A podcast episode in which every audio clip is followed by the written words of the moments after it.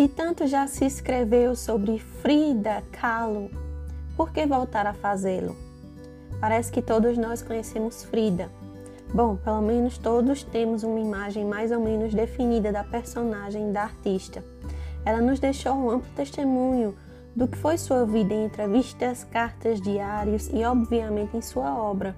Por mais que se saiba, porém, por mais que se leia, por mais que se estude sua obra, fica a sensação de que só conhecemos uma parte de sua vida e do que se passava em sua cabeça. Eu me chamo Daiane Neves e esse é o quadro Um Livro em 5 Minutos.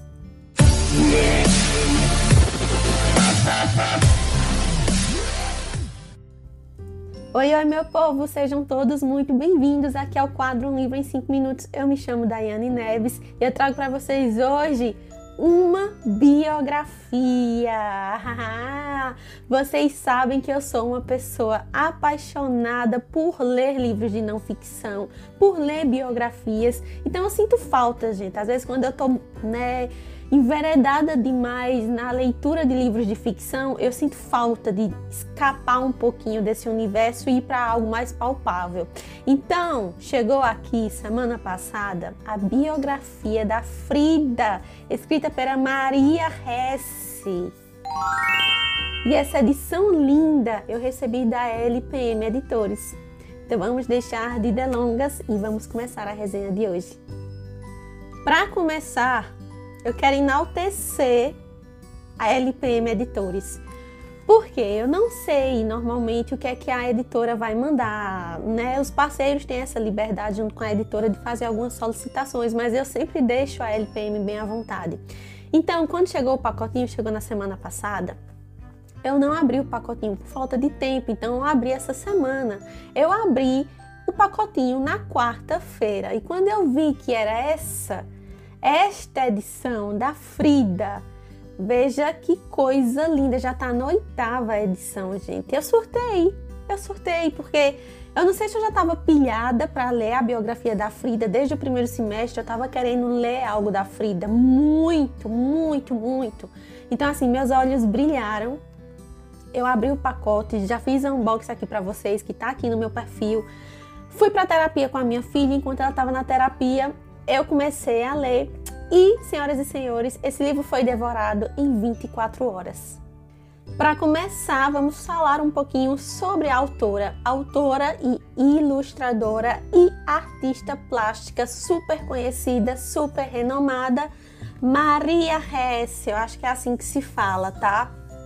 Ela é responsável por todas as, ilustra as ilustrações que estão aqui dentro deste livro. Eu estou muito encantada por essa edição. Olha a guarda, que coisa linda. Olha a capa, acabamento fosco com aplicação de verniz localizado. Eu quero mostrar para vocês que o livro é todo ilustrado. Nessas ilustrações são da Maria. A Maria é artista plástica e ela sempre se identificou com o trabalho da Frida. E essa identificação transcende o profissional, porque a Maria, a nossa autora e artista plástica, ela sofre de dislexia. Então ela se identifica também com o trabalho da Frida através das limitações físicas, porque a autora convive com a doença desde o início da sua infância.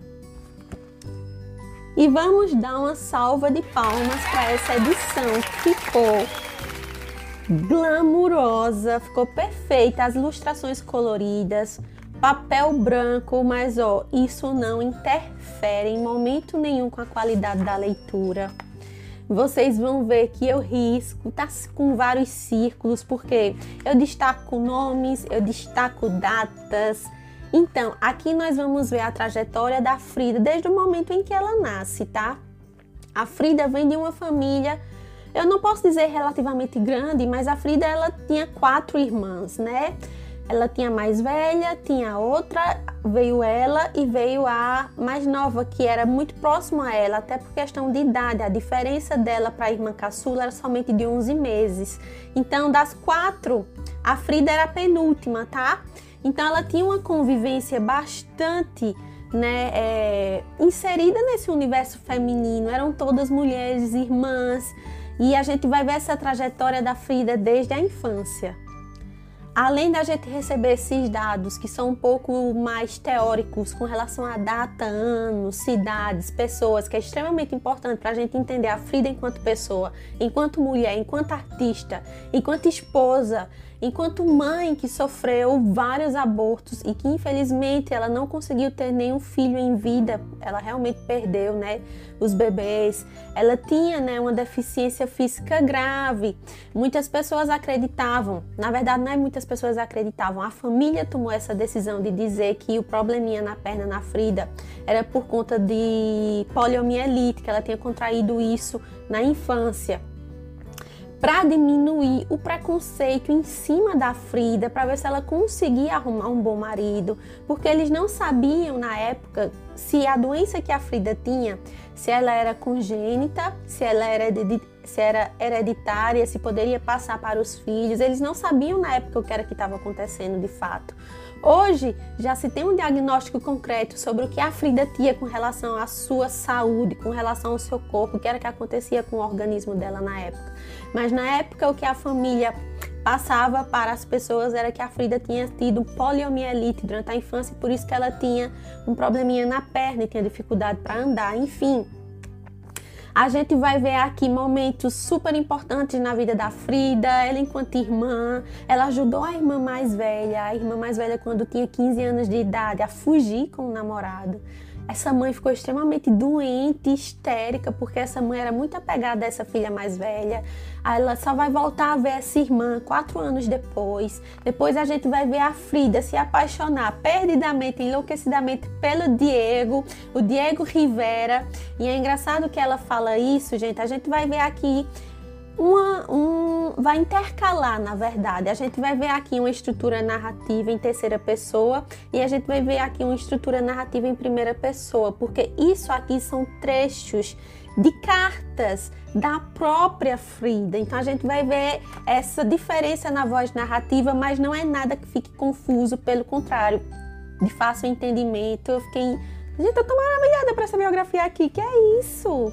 Então, a gente vai ver a Frida se apaixonar pelo Diego Rivera, a gente vai ver a Frida também sofrer um acidente. Eu não sabia, gente, do detalhe desse acidente. Ela sofre esse acidente quando é extremamente jovem. Ela, na época, ainda namorava o Alejandro e ela fica realmente próxima de falecer. Tem uma barra de ferro que atravessa pelo seu lábio, rasga e sai um pouco acima da pelvis, o ferro, gente, é um negócio muito louco assim. Ela tem várias fraturas no corpo e ela realmente fica entre a vida e a morte. Depois a recuperação é extremamente lenta, ela passa meses em cima de uma cama acamada. E é aí que a mãe tem a ideia de pedir, encomendar uma estrutura de pintura, onde essa estrutura possa ficar na cama com ela deitada e colocar um espelho no teto, no forro de gesso para que a Frida passe o seu tempo enquanto ela está se recuperando desse acidente seríssimo, pintando, e é quando surgem as primeiras pinturas, principalmente autorretratos dela mesma. A gente vai ver a dona Frida se casando com o Diego e depois a gente vai ver toda a jornada de sofrimento da Frida com relação ao marido, que era um marido extremamente infiel, mulherengo, que tinha várias mulheres, fora os vários abortos que ela passou, né? Vários abortos, inclusive um deles ela quase morre também porque ela teve uma grave hemorragia, enfim. Frida sofria muitas dores, gente. Ela teve os dedinhos, as falanges do pé direito amputados, tudo por conta dessa doença. Era uma coisa assim, realmente foi uma vida com relação à saúde muito pesada. Interessante também a casa com que a casa que ela morava. Eu acho que deve ser muito interessante. Eu acredito que essa casa que eles moravam lá no México, na cidade do México, deve ser aberta para visitação, para turismo, eu acredito, porque eu sinceramente gostaria muito de conhecer. Eu estou procurando aqui para mostrar para vocês. Eram duas casas. O Diego morava em uma casa e ela morava na outra casa, que eles chamam de a Casa Azul. E essas casas se interligam através de uma uma aqui, achei, tchará.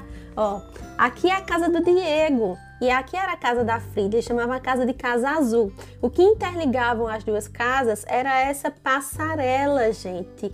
Aqui eles acolheram também um refugiado da União Soviética, que foi o Troitsky, acho que é assim que se fala o nome. Depois esse Troitsky foi assassinado. Enfim, gente, confusão.